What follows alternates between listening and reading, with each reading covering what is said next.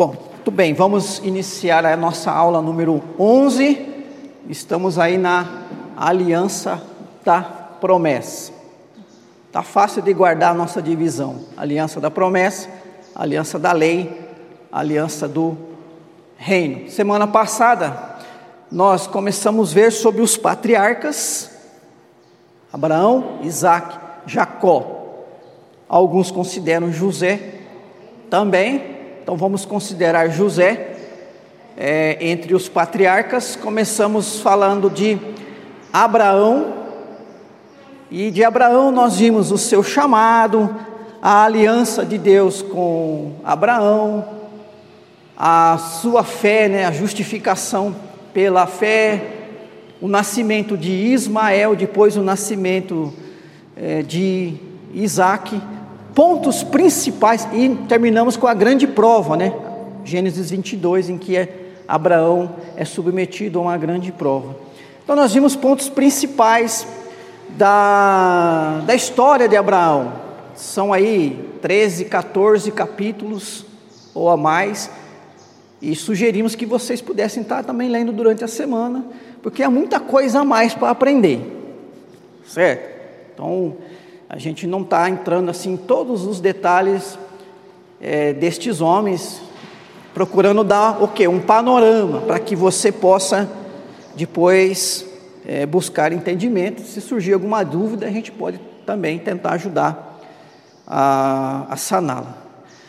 Então, hoje nós vamos começar nossa aula com Isaac. Estamos seguindo a sequência, né? Filho da promessa. Então, Isaac, o filho da promessa. Isaac, alguns consideram a história de Isaac na Escritura quase como que uma ponte entre Abraão e Jacó. Jacó tem um significado ou lições mais importantes, lembrando que Jacó é depois chamado de Israel, desse texto que lemos inicialmente, nós vamos chegar lá, é de Jacó que surgem as doze tribos que formam então a nação de Israel. Então Jacó tem um, é, uma contribuição, vamos falar assim, entre aspas, né?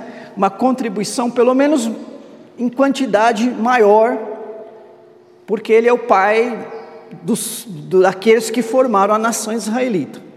Abraão, porque é aquele que foi chamado, foi o homem de fé, aquele que Deus usou para iniciar todo esse processo.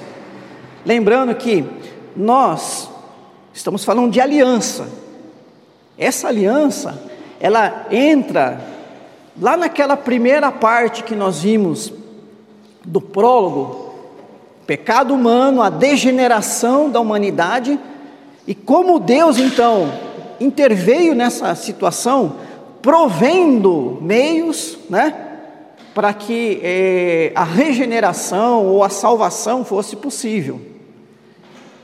Nós não estamos falando agora da salvação pela graça, que é essa que nós vivemos em Cristo Jesus. Mas nós estamos fal falando do meio né, salvífico que Deus já proveu desde da queda. E nesse sentido, é, Abraão surge para formar aquele povo por meio do qual todas as nações da terra seriam abençoadas de uma maneira mais é, completa, Jesus Cristo é a grande bênção, né? É nele que qualquer povo pode encontrar a sua bênção. Então, de Isaac, nós temos uma informação muito importante a respeito do seu casamento. Gênesis 24. Nós não vamos ler o capítulo todo. O final do Gênesis 24 a partir do versículo 62. Gênesis 24, 62 em diante. Ora, Isaac vinha de Beer Lai Roy, porque habitavam na terra do Negueb. Saíra Isaac a meditar no campo, ao cair da tarde. Erguendo os olhos, viu, e eis que vinham camelos Também Rebeca levantou os olhos e, vendo a Isaac, apeou do cavalo, do camelo, e perguntou ao servo: Quem é aquele homem que vem pelo campo ao nosso encontro? É o meu senhor, respondeu. Então tomou ela o véu e se cobriu. O servo contou a Isaac todas as coisas que haviam feito. Isaac conduziu até a tenda de Sara, mãe dele, e tomou a Rebeca, e esta lhe foi por mulher ele a amou, assim foi Isaac consolado depois da morte de sua mãe. Então, o finalzinho, quando Isaac é, se encontra com Rebeca, você lendo depois o capítulo 24, você é, verá que Rebeca foi buscada entre os parentes de Abraão para ser trazida e ser esposa de Isaac. Então, Rebeca, ela tinha um parentesco com é, Abraão. Depois você pode ver ali na árvore genealógica esse, esse parentesco. Por que que Abraão, no final ali da sua vida, né, o já idoso, ele tem essa preocupação de pegar o seu servo e falar: olha, você vai lá onde eu tenho parentes, encontrar é, uma mulher que você entenda, né, seja digna é, de casar-se com o meu filho. É, quais seriam as opções de Abraão? Ele era um homem estrangeiro. Ele veio né, de longe, lá da Mesopotâmia, bem longe. Ele só tinha o Ismael, que nesse momento já, né, já era entendido que, que não era o filho da promessa, e Isaac. Não tinha assim, né, com quem casar o seu filho. As opções eram as mulheres, né, as, as, as moças ali da própria terra de Canaã, as cananitas. Então a preocupação de, de Abraão foi uma decisão, foi uma escolha, levando em consideração a questão religiosa. Alguém que encontre né, uma mulher que tenha a mesma fé, que não possa contaminar né, é, é, a nossa religiosidade, que, que não venha trazer é, outros né, elementos da idolatria aqui dessa terra para dentro da nossa casa. E isso acontecia, né? Realmente. A gente tem, por exemplo, dois exemplos. É, quando Balaão é contratado para amaldiçoar Israel, ele tenta três vezes lá, né? Amaldiçoar e não consegue. Há uma informação depois de que ele usou então uma outra estratégia. Ele apresentou, né? é, é, jovens da terra ali, da terra de Canaã, para os jovens da terra do, do, do povo israelita, para que houvesse casamentos, e isso se concretizou, e nesses casamentos re, é, resultaram em sincretismo. Não, o que é sincretismo? É quando uma religião mistura coisas. Né? Então, uma religião que tem um pouco do cristianismo, um pouco de religiões afros, né? um pouco disso, um pouco daquilo, é o chamado sincretismo. É, nós temos o exemplo do próprio Salomão, que nós temos estudado aí, né, de domingo à noite, acho que domingo passado até, como ele, né, casou-se com várias mulheres ali estrangeiras, né, mulheres de outros povos idólatras, e como que isso foi uma grande tentação e Salomão, vivendo então um momento de fraqueza espiritual, né? Falamos disso. Ele tem o seu coração pervertido por essas mulheres. O que, que elas fizeram? Simplesmente, olha, nós adoramos o Deus tal, né? Nós servimos a esse Deus, nós construímos aqui a, é, lugares de adoração e Salomão foi, né? Foi e Deus o, se indignou por ele, está lá no texto, por sua idolatria. Então, uma preocupação aí de, de Abraão daí essa história toda da escolha da Rebeca, né? Pega um capítulo inteiro, e é um capítulo grande, né? são 67 versículos, contando resumidamente é, essa história.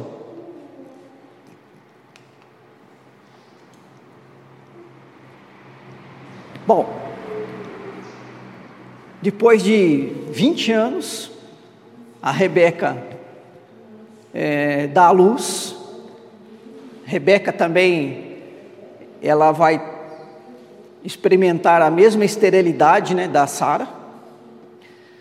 E de, quando ela é, dá à luz, ela dá à luz a gêmeos, os, os irmãos Isaú e Jacó. Vamos lá para o Gênesis 25.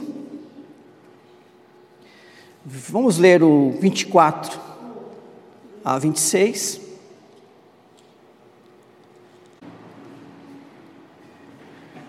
Cumpridos os dias para que desse a luz, eis que se achavam gêmeos no seu ventre. Saiu o primeiro ruivo, todo revestido de pelo, por isso lhe chamam Esaú. Depois nasceu o irmão, segurava com a mão o calcanhar de Esaú, por isso lhe chamaram Jacó. Era Isaac de 60 anos quando Rebeca lhe deu a luz. Então, nós temos aí o nascimento dos gêmeos, o nome deles tem significado, Esaú vem de, de, de relacionado à cor vermelha, diz que ele era ruivo. E Jacó, que é interessante, porque Jacó é o segundo filho, ele nasce segurando o calcanhar do irmão. É, essa expressão de agarrar o calcanhar, que, que tem o significado do nome Jacó, que alguns entendem que traz o sentido daquele que é engana, daquele que é sorrateiro. Você quer derrubar uma pessoa, né, você tem que atacá-la no seu ponto de equilíbrio. E uma, né, um dos pontos principais de equilíbrio é o calcanhar, né, que onde você consegue tirar a pessoa do apoio e ela cair. Então, agarrar alguém pelo calcanhar significa derrubar alguém. E essa é a ideia que, é, de certa maneira, traduz o nome Jacó, que depois vai ter o seu nome mudado para Israel, que nós vamos ver já já. Né? Mas, além do, do, do significado dos nomes, principalmente Jacó, o que, que a gente nota aqui? O mais velho servirá o mais novo. Aliás, nós não lemos ali o versículo 23. Vamos ler aí, ó. Respondeu-lhe o Senhor: Duas nações há no teu ventre, dois povos nascidos de ti se dividirão. Um povo será mais forte que o outro, e o mais velho servirá ao mais novo. Dois povos, porque de Esaú vai surgir os Edomitas. Quando a gente lê mais para frente, esse povo vai aparecer ali. Edomitas. E os israelitas. Então, os edomitas, dois povos, edomitas e israelitas. E fala do mais do mais velho servindo o mais novo. Quem que era o mais velho? Quem nasceu primeiro. Como Esaú nasceu primeiro, o mais velho, então ele é chamado, ou é considerado o primogênito. Não? Primogênito. O primeiro a nascer significa a palavra. Naquele tempo, isso significava muito. Então, o menino primogênito, ele era o herdeiro da, do pai. Ele não só herdava né, os, os, bens, mas ele, ele herdava aquele status de cabeça da família. Temos que lembrar que as famílias nesse tempo, elas se organizavam numa estrutura chamada patriarcal. Né? Então você tinha lá o, a autoridade, né? aquele que tinha toda a autoridade ali, ó, que dava a última palavra, né? E depois vinha toda a família, eles como que se formassem realmente uma espécie de tribo, né? Depois a gente vai ver até que de Jacó não surge um país, uma nação. Primeiro surgem os doze filhos e as chamadas doze tribos, né? E o, o, o primogênito, então, ele ocupava essa posição. Era uma coisa natural, dentro da, da cultura, dentro do entendimento humano, o natural, o humanamente falando, lógico, era que o filho mais velho então era receberia a, a autoridade, a responsabilidade. Então a Isaú, a Isaú deveria caber é, a autoridade patriarcal, mas também a responsabilidade de levar adiante o que? A fé de Abraão e Isaac. Nós estamos falando aqui de filho da promessa, por isso é aliança da promessa. E aí nós vemos algo importante, como os propósitos de Deus se cumprem segundo a sua vontade e não por nossos padrões. Porque se fosse pelo padrão do entendimento humano, seja cultural, seja da lógica humana, o Esaú é que deveria dar continuidade à história, né?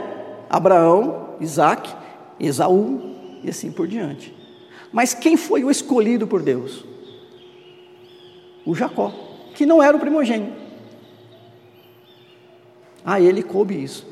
Então, é importante e, e, e, em Jacó, essa, em Isaac, essa menção dessa escolha divina, fora, digamos assim, dos nossos padrões. Certo? Mostrando que a história, ela estava se desenrolando, e a gente consegue explicar a história, não porque Abraão casou com a Sara, a Sara teve o filho, daí esse filho Isaac casou com a Rebeca, que teve o filho. A gente consegue explicar a história, mas a nossa explicação da história precisa levar em consideração que quem está conduzindo os acontecimentos é Deus. Aliás, isso é algo que eu vou falar um pouquinho hoje à noite, tratando aí de Roboão, filho de Salomão. Deus está conduzindo a história. Os nossos atos, eles vão explicar, né, humanamente, como essa história se desenrola. Então está bem claro aí que o Jacó ser considerado como o filho da promessa é a maneira como Deus está conduzindo a história. Foi um, uma escolha divina.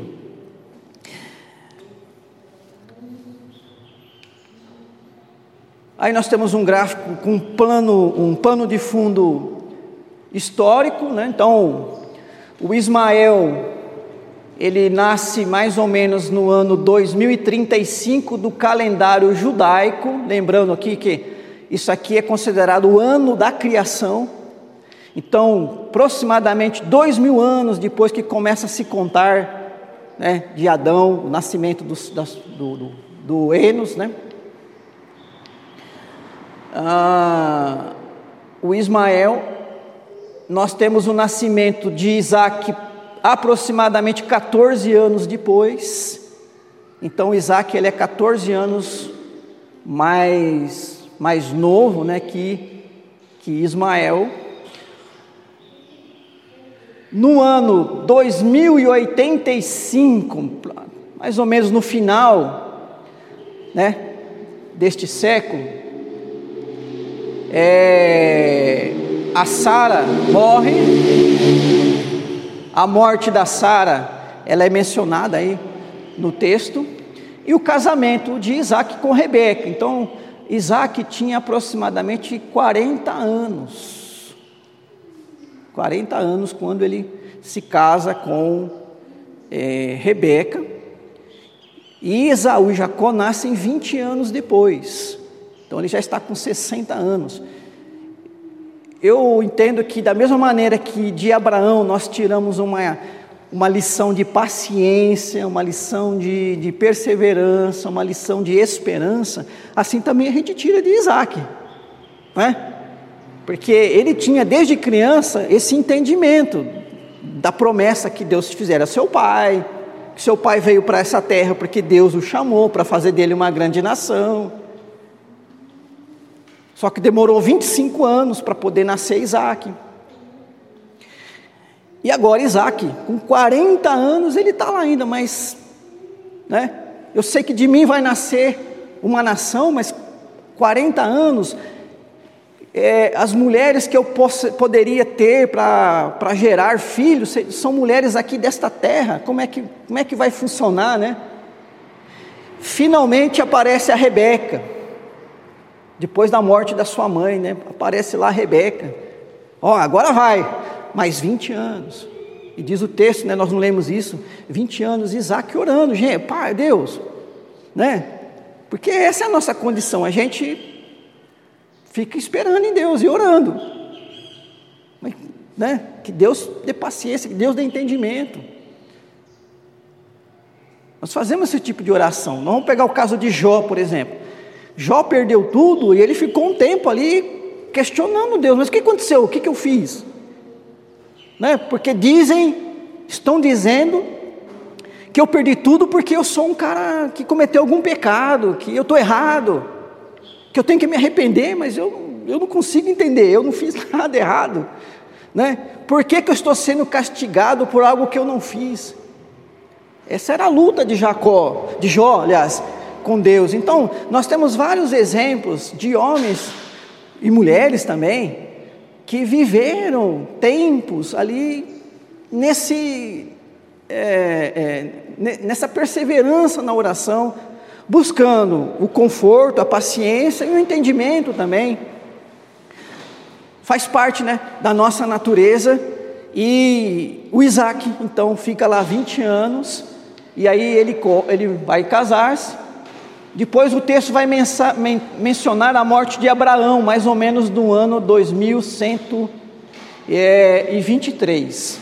Então Abraão ainda ele vive, né, mais quase, quase 40 anos ainda depois do casamento aí de, de Isaac. O, o plano de fundo aqui da, dos povos nós já vimos na semana passada. O, o Egito, o chamado Médio Império, é, na 12 dinastia, nós já vimos isso, né? Não há muita coisa acontecendo aqui nesse período de, de Isaac e do nascimento aí de, de Jacó e Esaú. Muito bem. Sobre Isaac, alguma colocação, alguma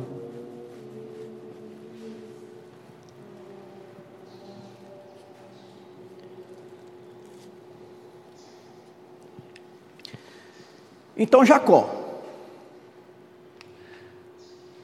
Aí o, nós já vimos né, o, o pano de fundo, nascimento de Jacó e Esaú, mais ou menos no ano 2100, 108 do, do calendário cristão, nós estamos aqui, olha, no ano 1790, parece.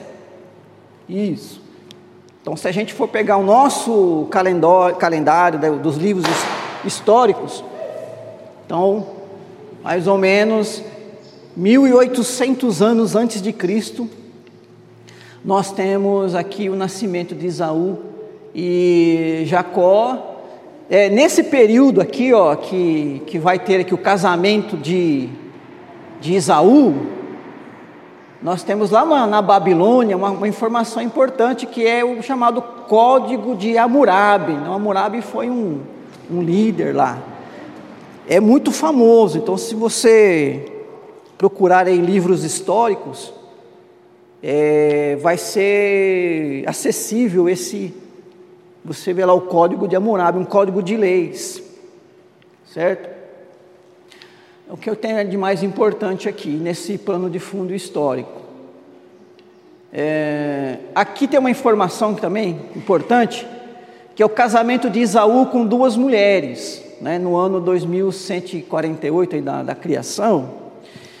Essas mulheres, elas não eram parentes, né, não, elas não, elas eram mulheres estrangeiras. Tudo o que Abraão não queria que acontecesse com Isaac, acabou acontecendo com o seu filho, né, o filho de Isaac, o Esaú. E o texto mostra que Esaú ele fez meio que de propósito isso. Ah, já que o meu irmão é o queridinho, então eu vou provocar, eu vou casar, casar com mulheres estrangeiras, porque eu sei que é isso que eles mais detestam. Mais uma vez, a gente vê como que os nossos atos explicam a história. Quem é, escolheu Jacó e não Esaú foi Deus. Talvez esse, esse ato de, de, de Esaú explique um pouquinho, porque ele não era uma pessoa de bom, bom caráter. A gente estudar a história, a história de Esaú, a gente vai ver que ele ele não considerou relevante o fato de ser primogênito, tanto que ele vendeu a primogenitura por um prato de lentilha, né? Depois, quando ele viu que seu irmão recebeu a bênção, enganou, enganou seu pai e recebeu a bênção, ele foi lá e casou com mulheres estrangeiras, uma atitude provocativa. Então, infelizmente, Isaú ele acaba dando exemplos ruins, né, para a gente seguir. Bom, Olha aí o. Para não seguir, desculpa. Exemplos ruins para não subir. Vamos falar porque está gravado. É, a árvore genealógica dos Edomitas. Então, os Edomitas são os filhos de Isaú, né? Você encontra aí ó, na internet, está fácil. Né? Então, aqui são a, a, as esposas lá do, do Isaú, elas não eram lá da, é, do parentesco, e nasce é, os Edomitas, também vai nascer de uma concubina aqui, ó, do, do, do filho dele, né, da Timna, vai saiu os Amalequitas. Então, os Amalequitas tinham, tinham também parentesco com os israelitas. Então, o que, que a gente tem aqui? Até aqui, a origem dos ismaelitas, que são hoje chamados os árabes, né? A origem dos edomitas, a origem dos é, amalequitas. Então, há um, um parentesco entre eles todos, né? Bem, então esse é um quadro mais informativo. Então, de Jacó, é, a gente pode dividir a sua história em duas fases. A primeira fase de Jacó é o que eu chamo aí de o enganador, que tem uma relação com o seu nome, né? aquele que agarra o calcanhar. Então, nessa primeira fase, Jacó é um homem que procurava resolver as coisas do seu jeito, para que as promessas se cumprissem. Então, aproveitou-se do displicente Isaú e enganou seu pai. Então, Jacó tinha lá, ó, eu sou filho da promessa. Eu sou filho da promessa, porque quando eu nasci, teve uma profecia, que o mais velho ia servir o mais novo, que eu que sou o escolhido. Então, o que, eu tenho que fazer? Eu tenho que fazer as coisas acontecer, porque se eu sou filho da promessa, eu que preciso receber a bênção do primogênito. Se, eu, se a bênção do primogênito Olha a lógica humana trabalhando e como que muitas vezes a lógica humana, fora da dependência de Deus, ela vai agir. Se a bênção vai para o primogênito, mas eu sou escolhido, eu que tenho que receber a bênção, eu tenho que dar um jeitinho. Então, primeira coisa, eu preciso dar um jeito de comprar a primogenitura do meu irmão. E aí, ele pega o seu irmão no momento lá de fraqueza, que o irmão está morrendo de fome, E o irmão chega, nossa, que cheiro bom, estou morrendo de fome, me dá um prato de lentilha. Ah, eu dou, não, eu vendo, na verdade, né? Eu vendo, a gente faz um negócio aqui. Aí nós temos duas coisas. Primeiro, Isaú displicente, né? Porque, ah, fica com esse negócio aí. Talvez o Isaú também soubesse, né? Ó, você não é o escolhido. Talvez não, ele também tinha esse entendimento. Ah, já que eu não sou escolhido mesmo, sei lá, aí fica com esse negócio aí, estou nem aí para isso aí. A gente vê um certo desprezo em Isaú com essa questão, né? Porque não é porque ele não era o filho da promessa que ele não poderia ser abençoado pela promessa, não tem nada a ver. Né? Ele poderia ser humilde e falar: olha, tudo bem, é meu irmão, mas o que entre, o que conta aqui é o fato da fé. É a fé de Abraão, é a fé do meu pai Isaac. É isso que é importante. Não é o título, não é quem vai mandar mais, quem vai mandar menos. Mas o Isaú, ah, tá lá. Então nós temos um irmão displicente e um irmão aproveitador. Tentando dar um jeitinho, né, um jeitinho nas coisas. Compra a primogenitura.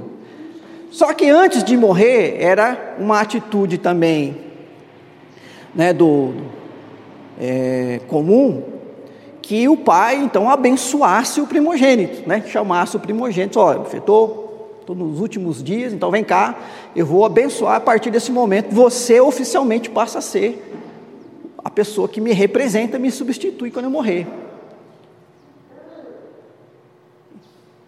Para Isaac, quem tinha que estar ali? o Esaú. Esse negócio, esse negócio de vender, não vender, para Isaac não estava levando em consideração aquilo, não. Não, meu filho mais velho, né? Mostra também uma, uma, uma certa confusão, né? não sei se o termo correto é esse, mas isso como a, história explica as coisas, porque Isaac conhecia essa promessa, mas ele persiste na ideia do quê? De abençoar Esaú. E aí entra a Rebeca, né? Que chama lá Jacó e fala o negócio seguinte: seu pai vai abençoar o, o, o, o Isaú. Nós precisamos dar um jeitinho de mudar isso. Seu, você é o que tem que receber a bênção. Né? E o capítulo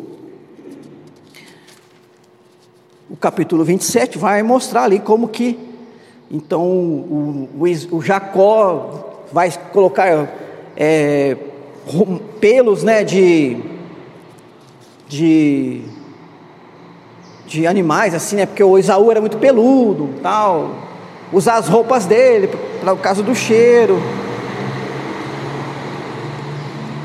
Gênesis 27, Gênesis 27 a partir do versículo 18. Gênesis 27 a partir do 18. Jacó foi a seu pai e disse: Meu pai. Ele respondeu: Fala, quem és tu, meu filho? Lembrando que o Isaac estava cego. É, sou Esaú, teu primogênito.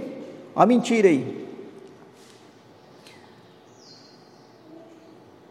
Fiz o que me ordenaste. Levanta-te, pois, assenta-te, come da minha caça, para que me abençoes. Disse Isaac a seu filho: Como é isso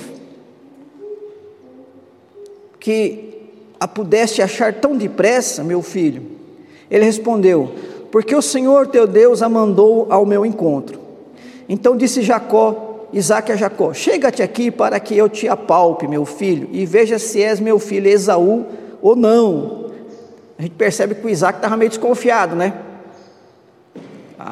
O negócio já, já era de conhecimento dele. Jacó chegou-se a Isaac, seu pai, que apalpou e disse: A voz é de Jacó, porém as mãos são de Esaú. E não o reconheceu, porque as mãos, com efeito, estavam peludas como as de seu irmão Esaú. E o abençoou. Ele disse: És meu filho Esaú mesmo? Ele respondeu: Eu sou. Então disse: Chega isso para perto de mim, para que eu coma da caça de meu filho, para que eu te abençoe. Chegou-lhe e ele comeu, trouxe-lhe também vinho e ele bebeu. Então lhe disse Isaque, seu pai: Chega-te e dá-me um beijo, meu filho. Ele se chegou e o beijou. Então o pai aspirou o cheiro da roupa dele e o abençoou e disse: Eis que o cheiro do meu filho é como o cheiro do campo, que o Senhor abençoou. Deus te deu o orvalho do céu e da exuberância da terra, e fartura de trigo e de mosto. Sirvam-te povos e nações te reverenciem. Sê Senhor de teus irmãos, e os filhos de tua mãe se encurvem a ti. Maldito seja o que te amaldiçoar, e abençoado o que te abençoar.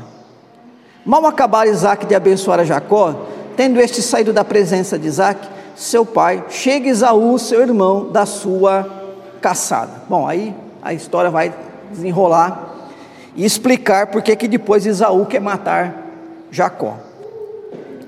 Então tem aí né, o, o, o entendimento aí dessa história de Jacó tentando resolver as coisas e de certa maneira as coisas acontecendo como era o plano de Deus mesmo. Porque o plano de Deus era que o Jacó fosse o abençoado. Então, olha, como é que Deus age? Deus ele faz as promessas e também existe toda a providência de Deus para que essas promessas se cumpram. E nós temos a nossa história. Essa história ela não é a causa dos fatos acontecerem como acontecem, mas elas vão explicando, né? Então explica-se, explica-se de que maneira Jacó ter sido abençoado, porque ele foi um aproveitador, enganou seu irmão, enganou seu pai, enquanto seu irmão foi é, um displicente. Jacó contou com o apoio da mãe, enquanto Isaac tinha na perspectiva de abençoar o seu filho mais velho. E Deus foi conduzindo toda a história.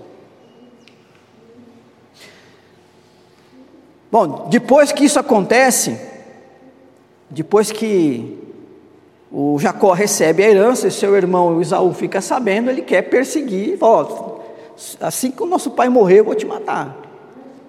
Então o Jacó vai para onde?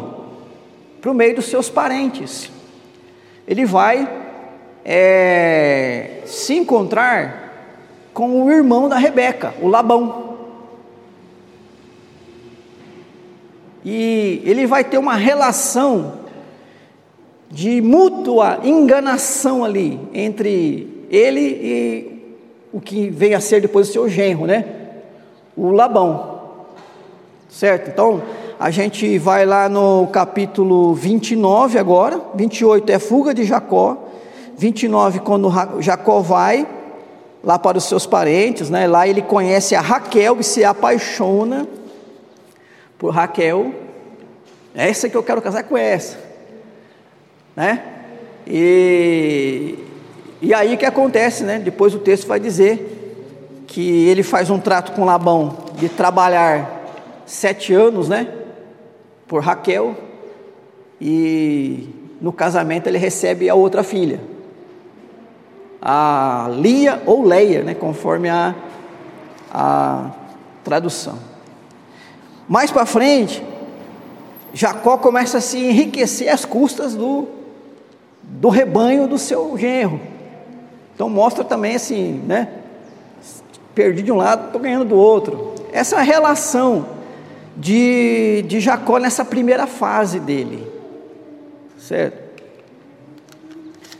Bom, aí vem a árvore genealógica de, de Jacó. Então ele casa-se primeiro com Lia, a filha mais velha de Labão.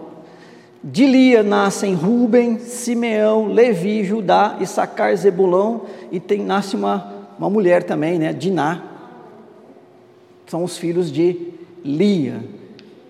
Casa-se com Raquel, é, ela tem dois filhos, José, Benjamim. No nascimento de Benjamim ela vai morrer.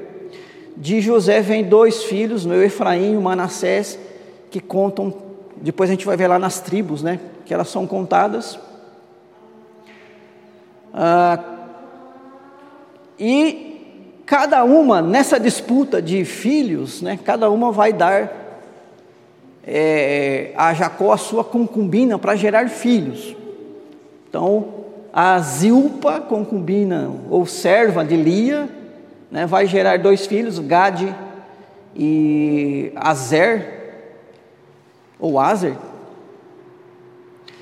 E Bila, concubina de Raquel, Dan e Naftali. Certo? Naftali, né? Não, Naftali.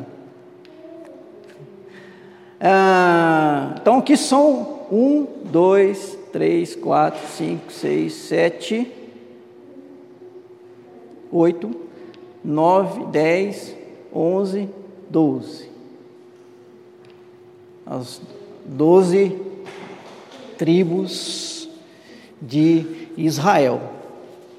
Existe aqui uma, uma coisa importante, porque quando se fala lá da divisão da terra, a tribo de Levi, ela não entra na, na partição da herança, porque os levitas é, recebem o ofício do sacerdócio. E eles não precisavam de terra, eles iriam viver do, do serviço religioso.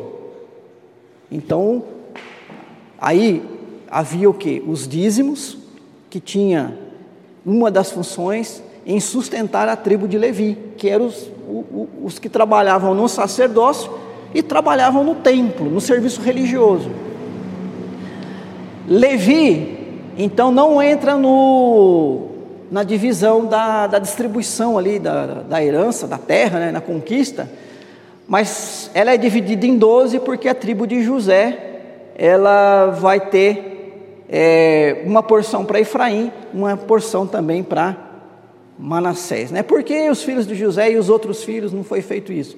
Por causa da importância de José né, na história, na preservação da nação israelita lá no Egito. Então a gente teria um, dois, três, quatro, cinco, seis, sete, oito, nove, dez, onze. Ixi, contei errado. Um, dois, três, quatro, cinco, seis, sete, oito, nove, dez, onze, doze, treze. São 12, eu estou contando alguma coisa errada aqui. São 12. Né? Diná é mulher. É, eu acho que é isso que eu estou errando. É. A mulher não contava, né? Mulher, as mulheres não contavam.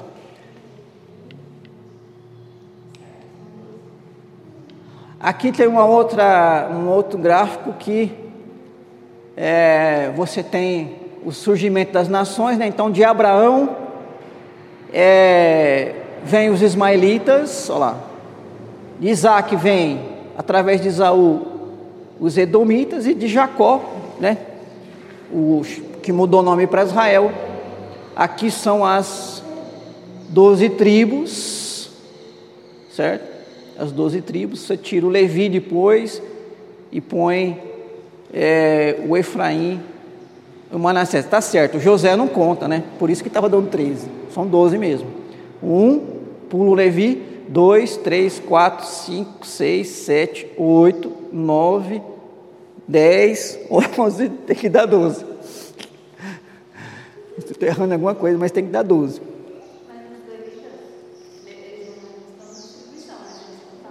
Não, os, as doze tribos aqui. Tá? É na hora da distribuição da terra que você não conta o Levi e conta as duas tribos de, dos filhos de José. Então, dá 12. Né? Então, é um gráfico aí.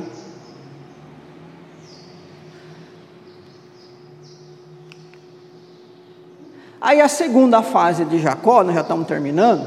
A segunda fase de Jacó é, é o Israel nós lemos no início Gênesis 32, 22 a 32, aí nesse momento, Jacó experimentou o poder de Deus, né, que tocou a sua coxa e entendeu que sua bênção era o suficiente.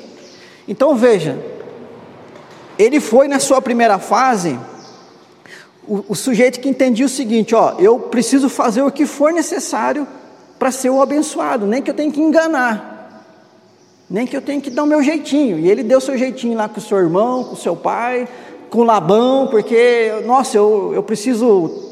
Como é que eu vou ser né, pai de uma nação toda, se eu não tenho nem dinheiro, nada, eu fiquei sem nada, porque trabalhou 14 anos pelas duas esposas, cheio de filho, né? E agora?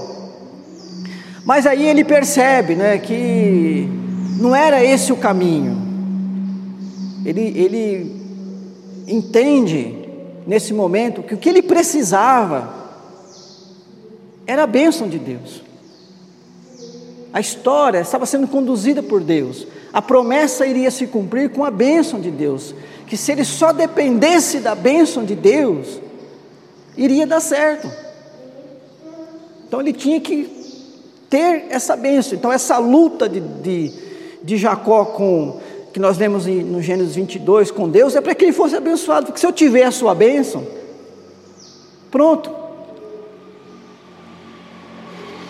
É? Mesmo que meu irmão me mate, estou abençoado, meu, os meus filhos, né, minha descendência vai prosperar. Então Gênesis 22, 32 marca esse, esse momento, uma espécie de conversão né, de Jacó, e aí é, diz o texto que de Jacó, o enganador, ele passa a ser chamado Israel.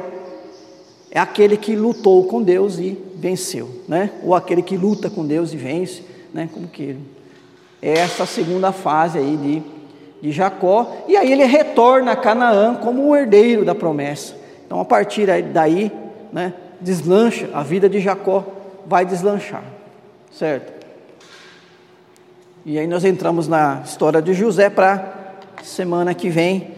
José, que é uma, e aí a gente fala, começa a falar já de Moisés também. Então semana que vem a gente já começa o livro do Êxodo. Minha sugestão é que você possa ler o restante do Gênesis aí, a história de José, e para a gente já entrar no Êxodo na semana que vem, certo?